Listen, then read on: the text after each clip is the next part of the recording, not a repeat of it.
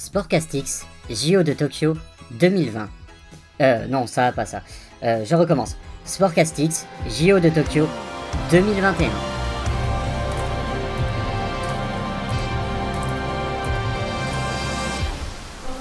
Bonjour à tous et bienvenue sur Sportcastix.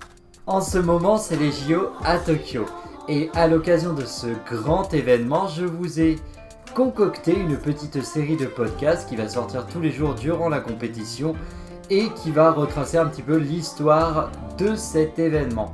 Voilà, je vous remercie, j'espère que ça va vous plaire et je vous souhaite une bonne écoute. Après un break de 4 ans dû à la Première Guerre mondiale, nous retrouvons non pas la sixième, mais bel et bien la septième édition des Jeux. Car Coubertin prit la décision de comptabiliser l'édition qui aurait dû avoir lieu à Berlin en 1916, mais qui ne sera pas reportée car l'Allemagne a été exclue, suite à la Première Guerre qui a fait un nombre de morts effroyable, près de 10 millions. C'est donc la Belgique et la ville de Anvers qui a été choisie pour l'organisation de ces jeux minimalistes, puisque suite au conflit, le pays hôte fortement touché ne pouvait pas se permettre de grosses dépenses. C'est justement à cause de son histoire tragique que ce petit pays, coincé entre les grandes puissances européennes et donc bien souvent le champ de bataille préféré de ses voisins, a été choisi comme un symbole vers la paix. D'ailleurs, c'est pour atteindre cet idéal que Coubertin dessina en 1914 les célèbres anneaux représentant les cinq continents, qui, vous l'aurez deviné, font leur entrée dans cette édition. C'est justement la bannière olympique qui est au cœur de notre anecdote du jour.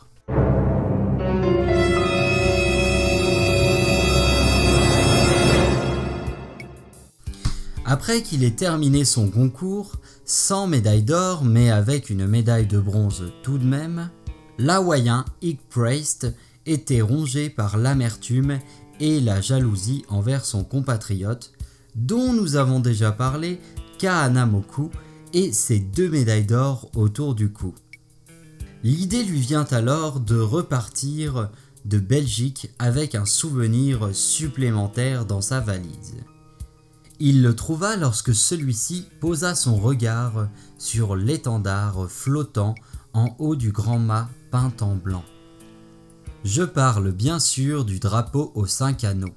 C'est avec une grande agilité que Priest monta tout en haut du mât avant de se saisir du tissu d'un geste sûr.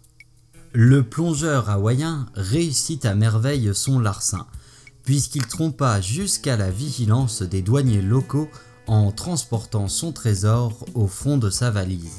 Pendant près de huit décennies, personne à part Priest ne savait où était caché l'inestimable tissu. Toute cette histoire aurait probablement dû en rester là, si le principal intéressé n'avait pas, après plus d'un siècle d'existence, été pris de remords. En effet, Priest rendit de sa propre initiative en 1997 l'étendard de paix et d'amitié au CIO, affirmant que ce genre d'objet ne souffrait pas l'égoïsme. Le CIO pardonna à l'ancienne gloire et proposa à l'ancien voleur redevenu champion de rapporter l'objet à Sydney en 2000 lors d'une cérémonie spécifique.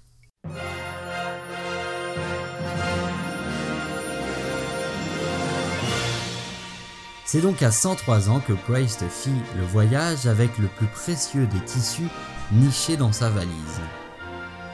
Priest mourut l'année suivante à l'âge de 104 ans, la conscience tranquille et une médaille d'or fabriquée en son honneur autour du cou. Voilà, c'était le quatrième épisode de ce hors-série sur les Jeux Olympiques. J'espère qu'il vous aura plu. N'hésitez pas à me le dire euh, sur les réseaux sociaux, à me faire un petit coucou. Ça sera sur euh, Instagram, Sportcastix, podcast de sport, ou sur la page Facebook euh, du même nom avec un S majuscule au début. Voilà, je vous remercie et je vous dis à demain pour l'épisode 5 du hors-série sur les JO. Allez, salut tout le monde